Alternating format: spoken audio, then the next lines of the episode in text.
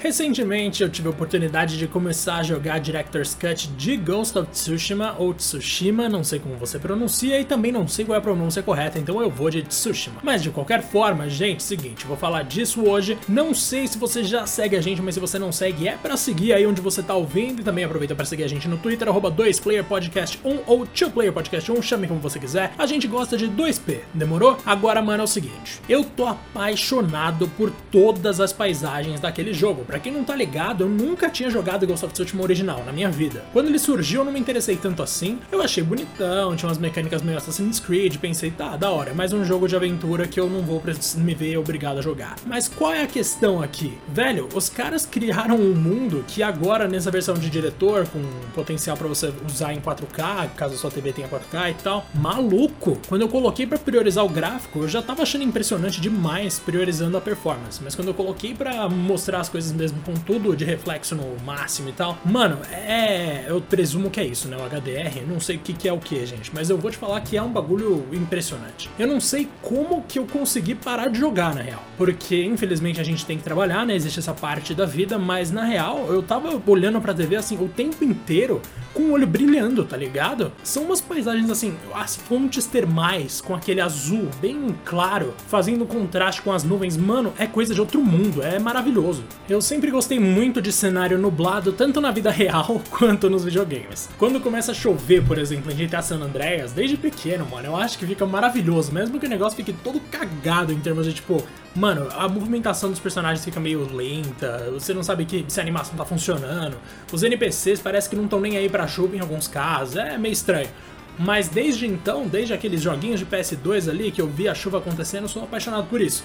Em Ghost of Tsushima, quando chove, velho, eu acho que é uma das coisas mais bonitas que eu já vi na minha vida. Assim, é fora do normal.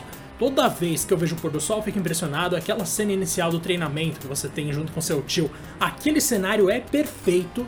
Foi pensado mesmo para impressionar, fica nítido ali a intenção dos produtores de fazer todo mundo pensar, mano, esse jogo é lindo, mas eu não sonhava que a jornada inteira ia ser tão bonita. Não interessa em que parte do mapa você tá, não interessa o quanto você já jogou da história, o quanto ainda tem pela frente, você sempre vai encontrar paisagens maravilhosas e quando tem fonte termal, eu não sei o que, que esse negócio tem de mágico, velho. Mas sempre que eles colocam ali as fontes termais como várias piscinas naturais gigantes em que você pode simplesmente dar aquela nadada ou só observar, é uma coisa de gênio assim.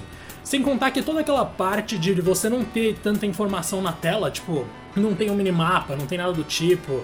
Você pode até colocar, talvez, eu não sei, eu não fui atrás, mas você tem ali uma, uma nitidez de todo, todo mundo que se expande à sua frente, que é uma coisa, sério, divina, velho. Nossa, e sempre que passa algum passarinho, algum bichinho que você pode seguir para chegar até algum lugar, foi assim que eu descobri uma das muitas fontes termais, é, é muito louco, porque é o mundo te dizendo para onde você ir. Em vez de você ter uma coisa artificial, que seria um GPS, algo que às vezes pode até quebrar o clima em alguns jogos, porque tipo, você tá na idade medieval, mas tem um GPS no minimapa te falando pra onde você vai. Claro que isso facilita muito, mas ao mesmo tempo ele dá aquela quebrada na imersão. Em Ghost of Tsushima você não tem tempo de ser. de cair fora da imersão.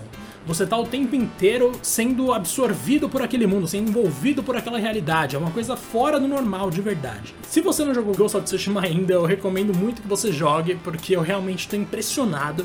O sistema de combate é da hora, óbvio, tem um monte de coisa ali, tipo, é um jogo super redondo, é divertido em todos os aspectos. Mas, mano, eu só não esperava que ele fosse tão lindo, sério. Aquele visual ali é poesia, velho. Esse negócio é maravilhoso. Fica aqui o meu agradecimento ao Rodrigo por ter me incentivado muitas vezes a jogar esse jogo, a você que ouviu até aqui. Um abraço para todo mundo e é isso.